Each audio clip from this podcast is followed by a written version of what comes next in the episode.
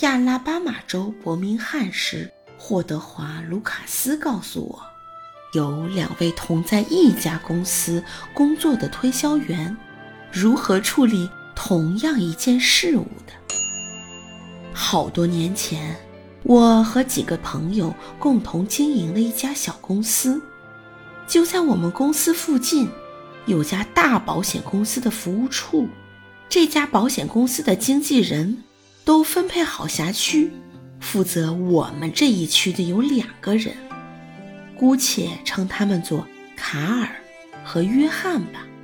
有天早上，卡尔经过我的公司，提到他们有一项专为公司主管人员新设立的人寿保险。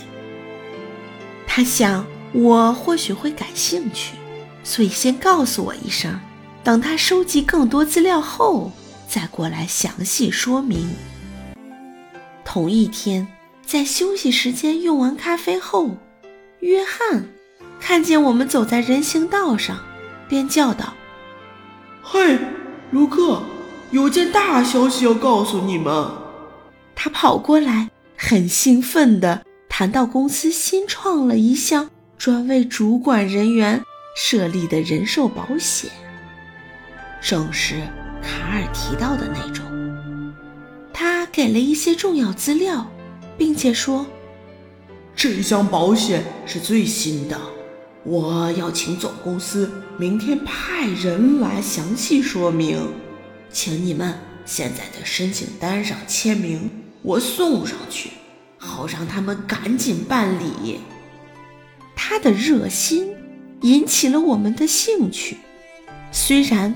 都对这个新办法的详细情形还不甚明了，却都不觉得上了钩，而且因为木已成舟，更相信约翰必定对这项保险有最基本的了解。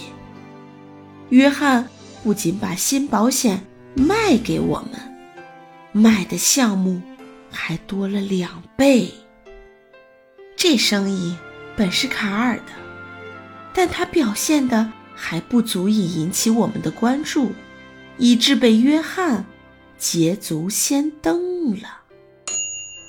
这是个充满掠夺、自私自利的世界，所以少数表现的不自私、愿意帮助别人的人，便能得到极大的益处，因为很少人。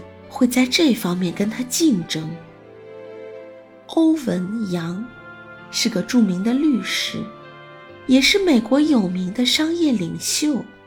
他说过：“能设身处地的为他人着想，了解别人心里想些什么的人，永远不用担心未来。”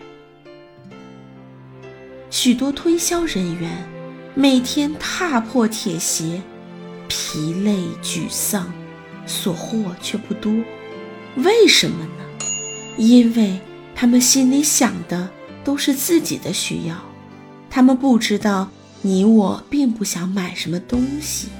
如果想的话，也一定会自己出门。顾客总喜欢主动采买，而非被动购买。注意别人的观点，引起别人的渴望，这并不能解释为操纵别人，使他去做对你有益而对他却无害的事儿，而应该是说双方都能因为此事而获利。在安德森太太发给凤凰城十二家银行的信里，在约翰。